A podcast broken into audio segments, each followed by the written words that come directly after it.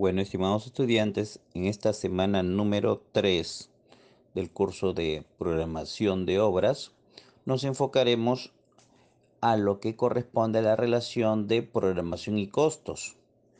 Eh, nosotros sabemos que los costos, si bien la programación de proyectos eh, está enfocada al cumplimiento de plazos en una obra, también un aspecto complementario es la relación que tiene la ejecución económica, ¿no? Y los plazos. O sea, de alguna manera tiene que estar equiparada esa ejecución. Como señalamos, cuando establecemos la información general del proyecto, tenemos dos componentes específicos. Uno es el plazo sobre el cual se va a ceñir la programación de ejecución de, plazos de, actividades del proyecto y también los otros los costos. ¿no? Como eh, señalamos, todo aquello, eh, aparte de estar, eh, llamémosle, precisado en un plazo y un presupuesto específico o un valor referencial, todo ello lo tenemos que hacer a través de los planos presentados, ¿no? Un plano eh, establecerá el alcance del proyecto, la metafísica a desarrollar y propiamente conforme se va, va eh, desarrollándose el plazo, también se va desarrollando la ejecución de los costos y también el avance físico, que no es otra cosa que el avance del metrado.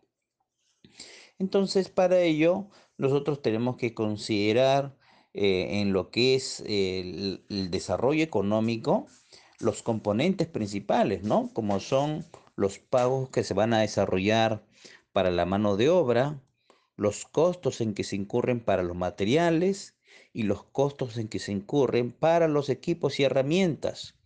Todo ello forma parte del costo directo de un presupuesto. Y ese costo directo nosotros los tenemos cuantitativamente y como tal puede ser materia de seguimiento y control.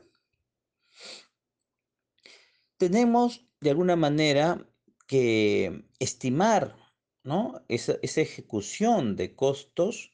Eh, tenemos que desarrollar una planificación propiamente para el desarrollo de esas tareas, de esas actividades complejas.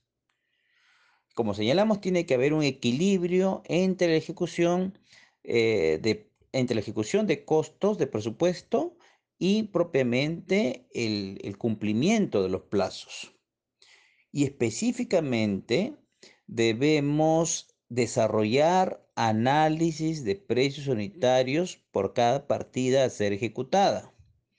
Ojo que el presupuesto ya determina el costo de los rubros, ¿no? de cada elemento de la obra y como tal tenemos que hacer el seguimiento específico, ¿no? Del cumplimiento de, esa, tanto del plazo como de la ejecución del presupuesto.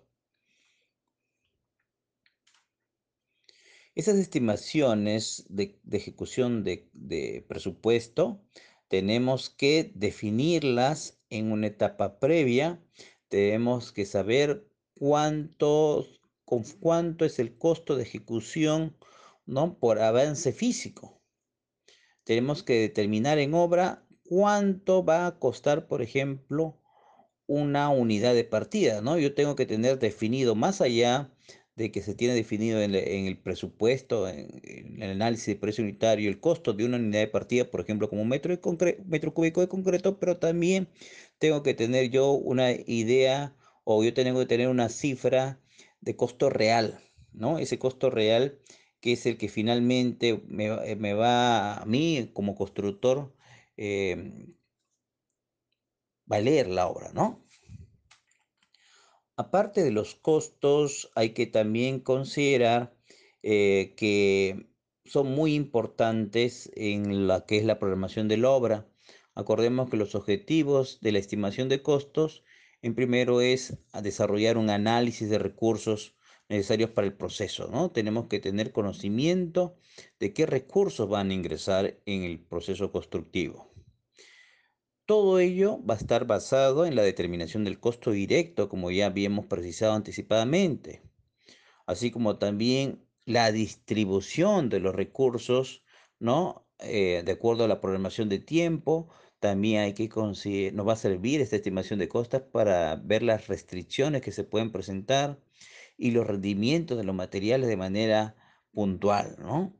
Otro de los objetivos que persigue la estimación de, costa, de costos es que esto nos va a servir como una base de estimación para la ejecución del proyecto.